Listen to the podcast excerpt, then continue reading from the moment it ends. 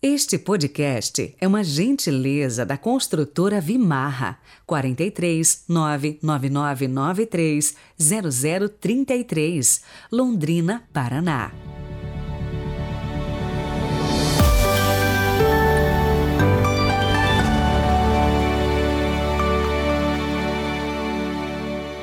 Olá, sejam bem-vindos a mais uma semana. E hoje, 21 de fevereiro de 2022. É dia do estudo bíblico, viu? Lá do Evangelho de João. Começamos segunda-feira passada e hoje vamos finalizar o prólogo, versículo por versículo, do Evangelho de João. E é claro que você não vai ficar por fora disso. Portanto, se ainda não é inscrito, vai lá né, no nosso canal do YouTube. É só procurar lá pelo canal Peregrinos do Rocio e vir com a gente.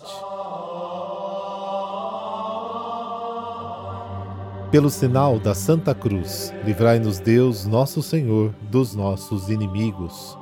Senhor nosso Deus, Rei do universo, dirigi e santificai nossos corações e nossos corpos, nossos sentimentos, palavras e ações, na fidelidade à vossa lei e na obediência à vossa vontade, para que hoje e sempre, por vós auxiliados, alcancemos a liberdade e a salvação.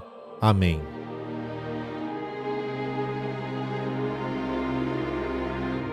Marcos capítulo 9, versículos de 14 a 29. O Senhor esteja convosco, Ele está no meio de nós. Proclamação do Evangelho de Jesus Cristo segundo Marcos. Glória a vós, Senhor. Naquele tempo, descendo Jesus do monte com Pedro, Tiago e João, e chegando perto dos outros discípulos, viram que estavam rodeados por uma grande multidão Alguns mestres da lei estavam discutindo com eles. Logo que a multidão viu Jesus, ficou surpresa e correu para saudá-lo. Jesus perguntou aos discípulos: O que discutis com eles? Alguém da multidão respondeu: Mestre, eu trouxe a ti meu filho que tem um espírito mudo. Cada vez que o espírito ataca, joga-o no chão e ele começa a espumar, range os dentes e fica completamente rijo.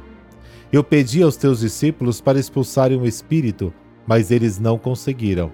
Jesus disse: Ó oh, geração incrédula, até quando estarei convosco? Até quando terei que suportar-vos? Trazei aqui o menino. E levaram-lhe o menino. Quando o espírito viu Jesus, sacudiu violentamente o menino, que caiu no chão e começou a rolar e a espumar pela boca. Jesus perguntou ao pai: Desde quando ele está assim? O pai respondeu: Desde criança, e muitas vezes o Espírito já o lançou no fogo e na água para matá-lo. Se podes fazer alguma coisa, tem piedade de nós e ajuda-nos. Jesus disse: Se podes, tudo é possível para quem tem fé. O pai do menino disse em alta voz: Eu tenho fé, mas ajuda minha falta de fé. Jesus viu que a multidão acorria para junto dele. Então ordenou ao espírito impuro Espírito mudo e surdo, eu te ordeno, que saias do menino e nunca mais entres nele. O espírito sacudiu o menino com violência, deu um grito e saiu. O menino ficou como morto, e por isso todos diziam: Ele morreu. Mas Jesus pegou a mão do menino, levantou-o e o menino ficou de pé. Depois que Jesus entrou em casa, os discípulos lhe perguntaram a sós: Por que nós não conseguimos expulsar o espírito? Jesus respondeu: essa espécie de demônios não pode ser expulsa de nenhum modo, a não ser pela oração. Palavra da salvação, glória a vós, Senhor.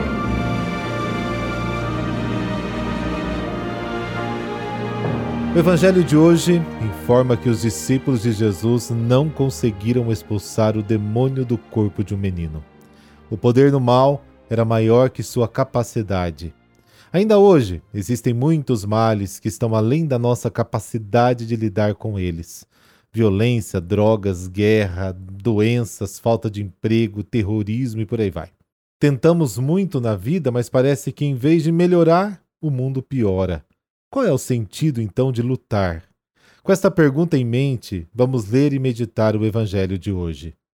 Descendo do Monte da Transfiguração, Jesus encontra muitas pessoas ao redor dos discípulos. Um pai estava desesperado, porque um espírito imundo havia se apossado do seu filho. Com muitos detalhes, Marcos descreve a situação do menino possesso, a angústia do pai, a incapacidade dos discípulos e a reação de Jesus. Os discípulos, antes do fenômeno da possessão, e por outro, o poder da fé em Jesus Cristo, diante do qual o diabo perde toda a sua influência.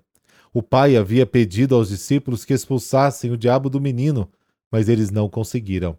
Jesus fica impaciente e diz: Ó oh, geração incrédula, quanto tempo ficarei com vocês? Quanto tempo terei que aturar-vos? Traga-o para mim. Jesus pergunta sobre a doença do menino. E pela resposta do pai, Jesus sabe que o menino, desde muito cedo, sofre de uma doença grave que põe em perigo a sua vida.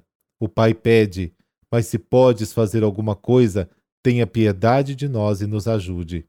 A frase do pai expressa a situação real das pessoas. Primeiro, ela é incrédula. Segundo, ela não tem condições de resolver problemas.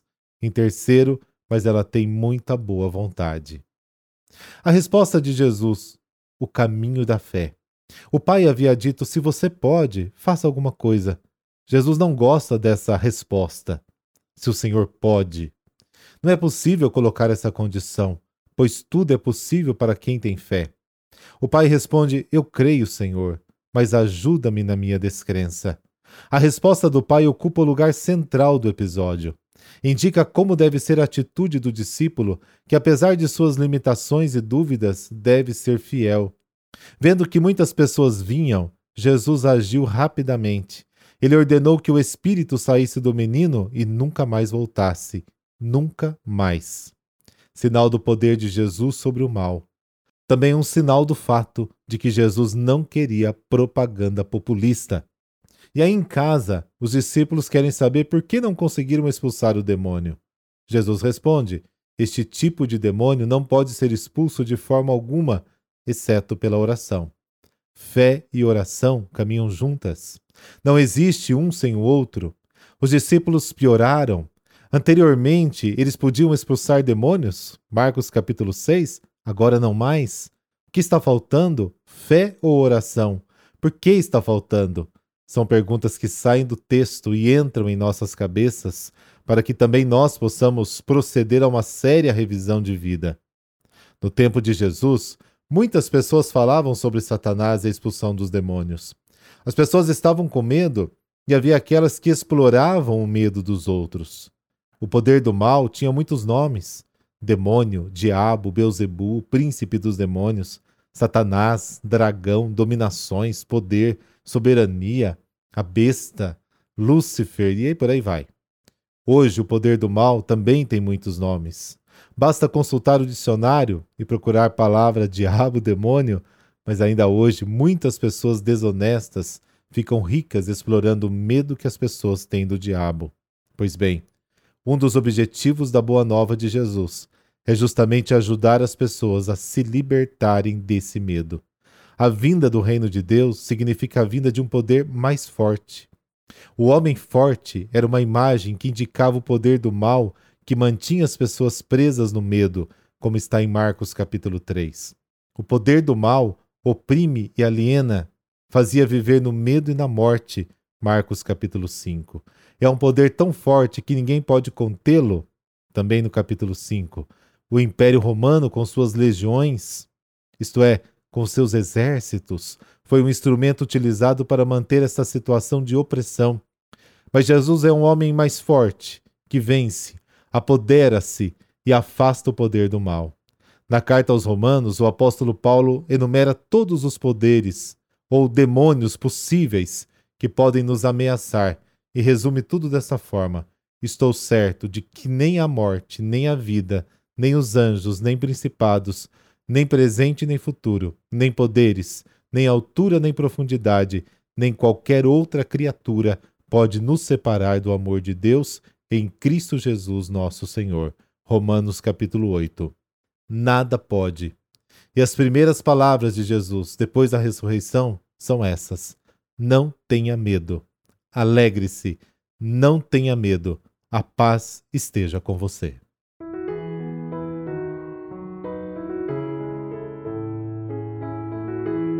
E hoje a igreja celebra São Pedro Damião. O santo deste dia é venerado como doutor da igreja, já que pela doutrina e amor à igreja testemunhou sua vida de santidade. São Pedro Damião nasceu em Ravenna em 1007. Teve uma infância sofrida devido à morte dos pais. Mais tarde foi acolhido pelo irmão mais velho até entrar na vida religiosa pela ordem camaldulense. São Pedro Damião lutou para reformar a vida religiosa, lutando contra toda a venda de privilégios eclesiásticos e contra o concubinato. Pedro Damião dirigiu e fundou um grupo de mosteiros que seguiam com certas variações a reforma camaldulense. Trabalhou incansavelmente para devolver à vida religiosa seu sentido de consagração total a Deus na solidão e na penitência. A partir de 1046, foi levado a trabalhar para a santificação de toda a Igreja de Cristo e começou a se tornar grande sua fama de santidade. Foi ordenado bispo e cardeal de Ostia, perto de Roma, de onde auxiliou muitos papas. Foi legado do pontífice Gregório VII, visitador dos mosteiros, escritor, conselheiro, libertando a igreja de seus vínculos temporais. Sua extensa obra teológica fez o Papa Leão XII reconhecê-lo com o título de doutor da igreja. São Pedro Damião. Por vossa história de vida, podemos sentir o quão sacrificada foi a vossa existência por amor às leis de Deus, por amor à igreja que se encontrava tão decaída. Não medistes esforços para que os consagrados retomassem suas responsabilidades e retornassem a uma vida de penitência, de orações, de santidade. Pedimos-vos, São Pedro Damião, que ajudeis nossos governantes e líderes de nossa igreja a santificá-la e fazê-la encontrar a unidade e o rumo exato da vontade do nosso Deus. Amém por intercessão de São Pedro Damião, dessa bênção de Deus Todo-Poderoso, Pai, Filho, Espírito Santo. Amém. Um grande abraço para você e até amanhã.